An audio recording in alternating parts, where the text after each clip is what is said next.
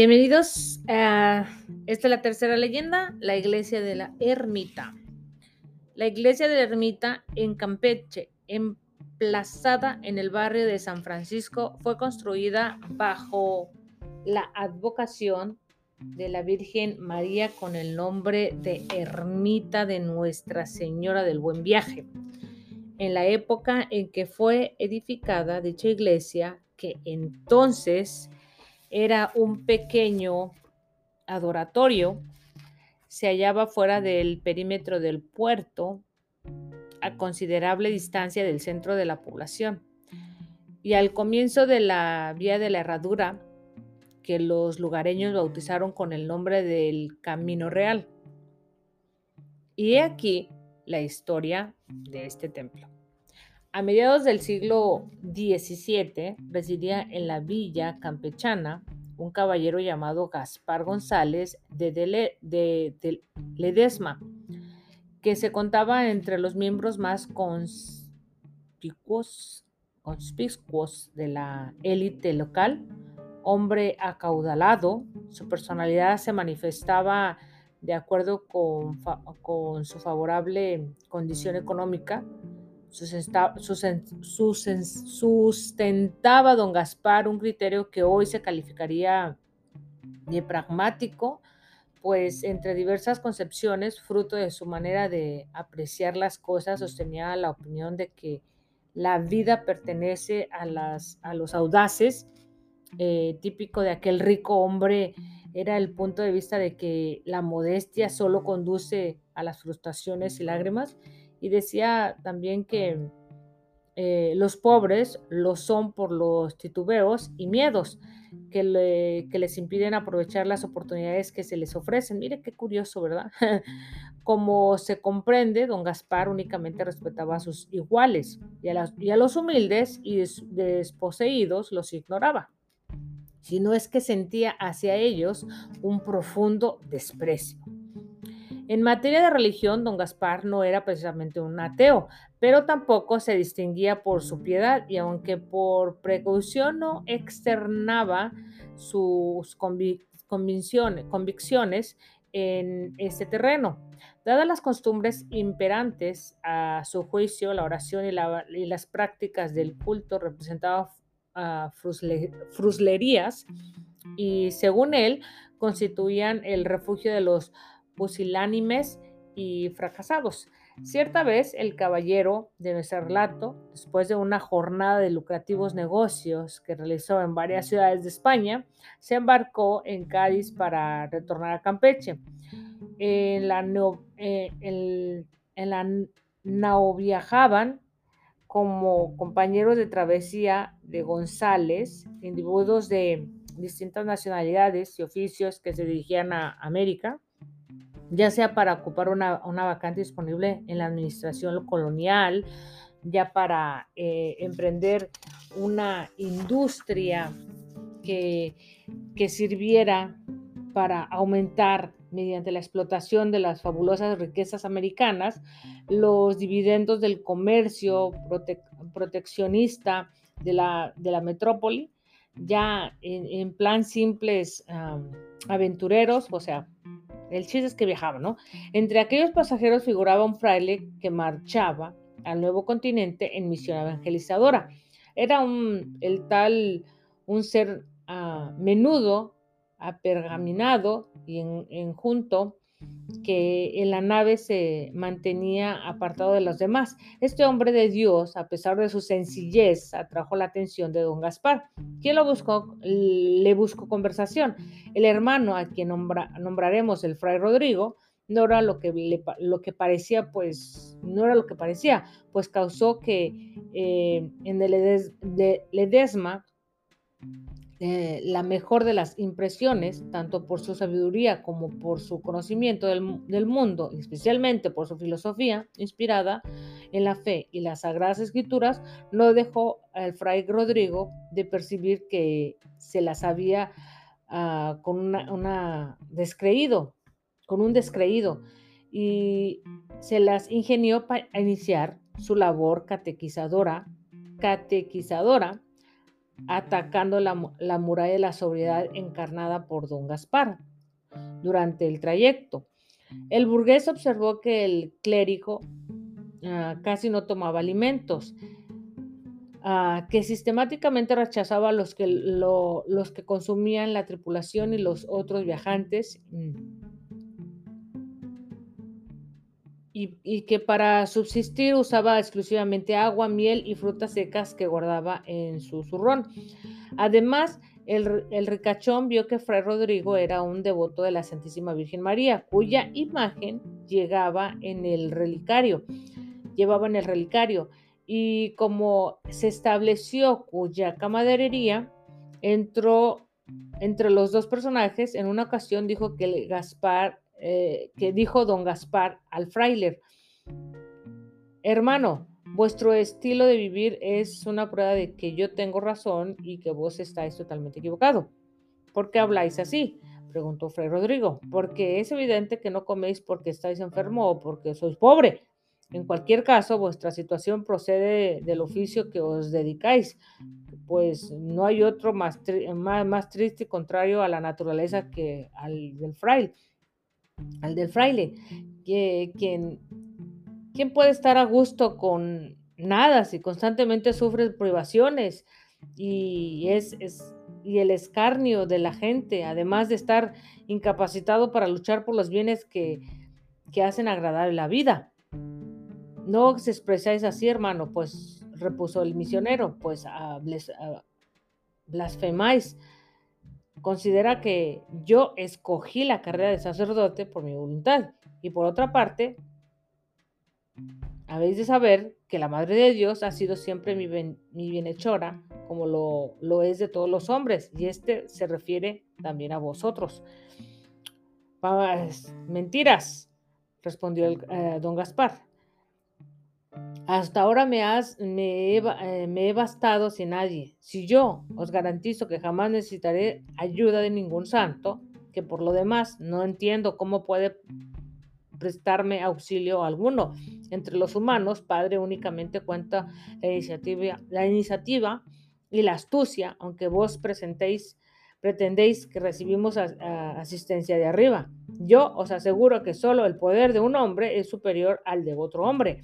Y en pláticas de esta cariz iba transcurriendo a, lo largo el recorrido, el largo recorrido, pero en una mañana el capitán de la embarcación advirtió a los pasajeros que se aprestaran a, resguardar, a resguardarse porque el horizonte eh, se avisoraba señales de tormenta.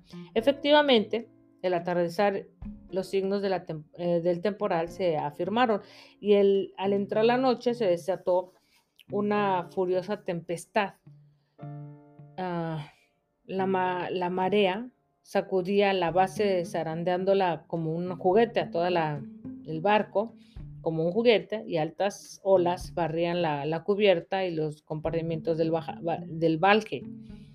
Y en vista de que a medida que las horas pasaban, la tormenta arreciaba, se veía más y más fuerte. El capitán dispuso a evacuar el barco que por los, eh, embates del huracán estaba a punto de zozobrar, mas no fue posible cubrir la orden transmitida. Una sucesión de las olas gigantescas se abatió sobre el navío que a quedar sin equilibrio naufragó y fue des despedazado por la potencia del terrible maremoto. Mientras la tempestad continuaba azotando los restos del buque, los desdichados ah, ocupantes del mismo, incapaces de, ponerse a salvo, desaparecían tragados por el mar. Solamente el solitario fraile superó el desastre, pues con improbos esfuerzos había logrado abordar unos maderos que a modo de improvisada, improvisada balsa le sirvieron para ser arrastrado por la, por la marea al fondo del océano. Fray Rodrigo, recobradas sus energías, oteaba alrededor, su, alrededor suyo para ver de descubrir algún sobreviviente y ayudarlo. Pero todo era en vano. el mar había absorbido a los navegantes. Sin embargo, un golpe de las olas estrelló contra las tablas de un cuerpo y el misionero, con peligro de parecer en el Meremangum, Maremangum, Magnum, Maremangum, Magnum, lo aprisionó por, una, por un brazo y depositándolo sobre la balsa, que a cada minuto amenazaba irse a pique, reconoció el destello de los relámpagos. Ah, al, rescatado era don Gaspar González. Así es, sí se imaginaban, ¿verdad? Aquel que pensaba que el mundo pertenece a los poderosos. La tempestad amainó y mientras el sacerdote rezaba sus oraciones fúnebres por el alma del comerciante, este exaltó exhaló un gemido, aún vivía, inmediatamente Fray Rodrigo eh, extrajo de su zurrón una pócima que dio a beber al semiahogado y segundos más tarde don Gaspar vomitó una tremenda cantidad de agua salada. Ya algo reanimado, el fraile administró unas gotas de vino gracias a las cuales recobró la, la lucidez y su sorpresa no tuvo límites al, al, saberse ileso en el centro del Atlántico y al lado del franciscano. En los días que siguieron eh, de náufragos sometidos a la acción del inclemente sol y moviéndose lentamente a la deriva, se mantuvieron con la parca ración que el padre Rodrigo transportaba en su bolsa de peregrino. Hasta las provisiones se agotaron. Y entonces el hombre fuerte, el que siempre se había burlado de los débiles y lo, pusilánimes, se entregó a, la desesperación. ¿Qué vamos a hacer, hermano Rodrigo? Moriremos de hambre y de sed. Yo no quiero morir, gritaba. A lo que el religioso contestaba, tened fe en Dios y la Virgen, el Señor Ledesma. Eh, tener fe en Dios y la Virgen, señor Ledesma. No ganáis nada con quejaos. Si creéis en la protesta divina, rogad de todo corazón por vuestra salvación. Y ya os juro que aún acariciaréis vuestros nietos. Para colmo, una segunda tempestad estalló sobre los desgraciados y debido al irresistible vendaval que soplaba, la balsa se abrió por la mitad, con lo que en su superficie ya solo había espacio para uno de ellos. Don Gaspar, trémulo de espanto, se aferró al madero y entonces de, de, perder el conocimiento escuchó lejanamente la voz del fraile que decía, no temáis, infeliz don Gaspar, ahora comprobaréis que nuestra madre nunca abandona a sus hijos. Solo os pido que le veis vuestras plegarias a la Santísima Virgen y confiad en que saldráis de esta calamidad. No supo, González cuánto tiempo estuvo inconsciente, pero al despertar se encontró en tierra en una playa desierta a la que había sido arrojado por la resaca. Quiso incorporarse, pero la extenuación se, eh, se lo impidió y al, repetir su intento de su diestra resbaló un relicario en el que reconoció el que llevaba eh, al cuello el fray Rodrigo.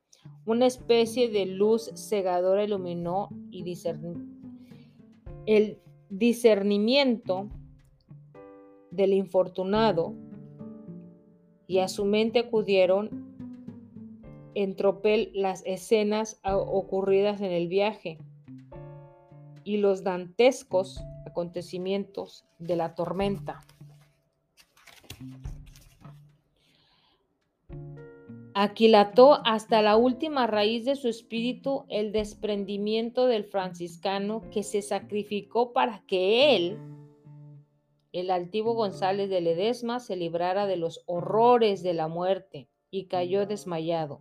Personas bondadosas que hallaron el exánime náufrago se encargaron de proporcionarle los cuidados necesarios para su restablecimiento y ya suficientemente fortalecido, le suministraron los medios para trasladarse de Cuba, la tierra donde providencialmente había sido lanzado por la borrasca a Campeche. Más, perdón, de más está decir que don Gaspar llegó al puerto transformado y fue su cambio tan completo que sus amigos apenas le identificaron. La soberbia se había trocado mansedumbre y la ostentación de antaño se mudó en humildad. Obedeciendo a un impulso sobrenatural, vendió su patrimonio y el producto de, lo destruyó entre los pobres, lo distribuyó entre los pobres. Y con una parte de lo obtenido mandó construir la capilla que ruego a suyo fue puesta bajo la advocación de Nuestra Señora, consagrándose en el altar la imagen del relicario del fray Rodrigo.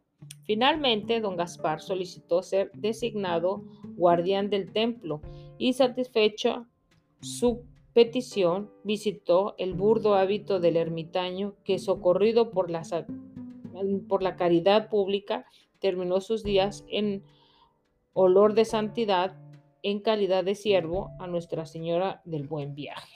Y bueno, esa es la historia de un señor que le cambió la vida ese viaje de don Gaspar González.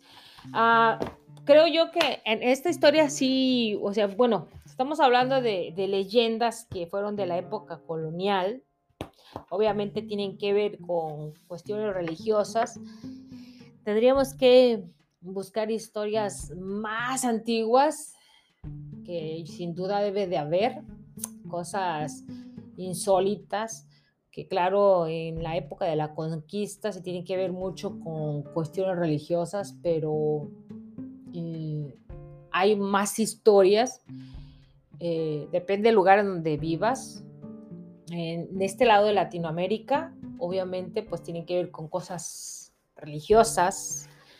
Si nos vamos para el oriente, pues tiene que ver cosas del Buda o de otros dioses.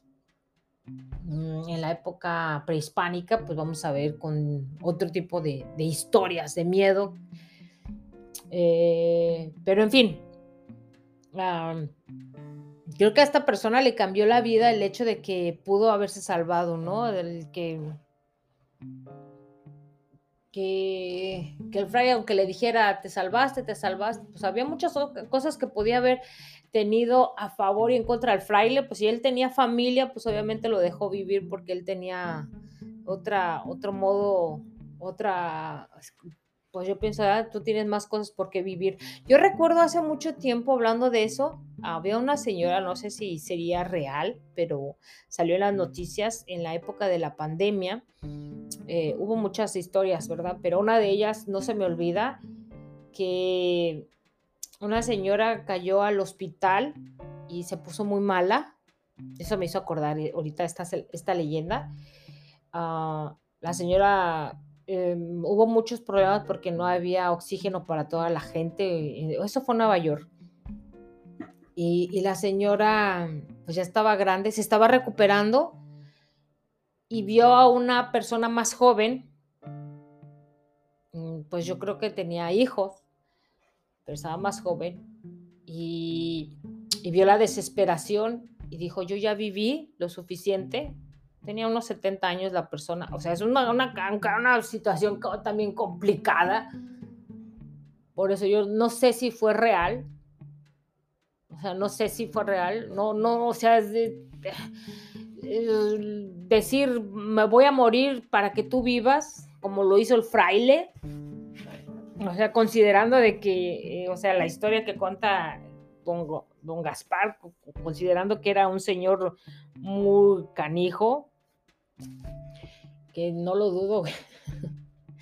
Es que muchas historias que las puedes contar, el que sobrevive pues la puede contar a su beneficio. Entonces esta persona, la señora dijo, oh, pues que hubo testigos, ¿no? Que dijo, eh, yo ya viví lo suficiente, estoy agradecida con la vida, con lo que he vivido, así que le cedo eh, mi ventilador y mi oxígeno a esa madre que, que tiene su, sus hijos, que, que pues ella tiene por, por, quién vivir, ¿no?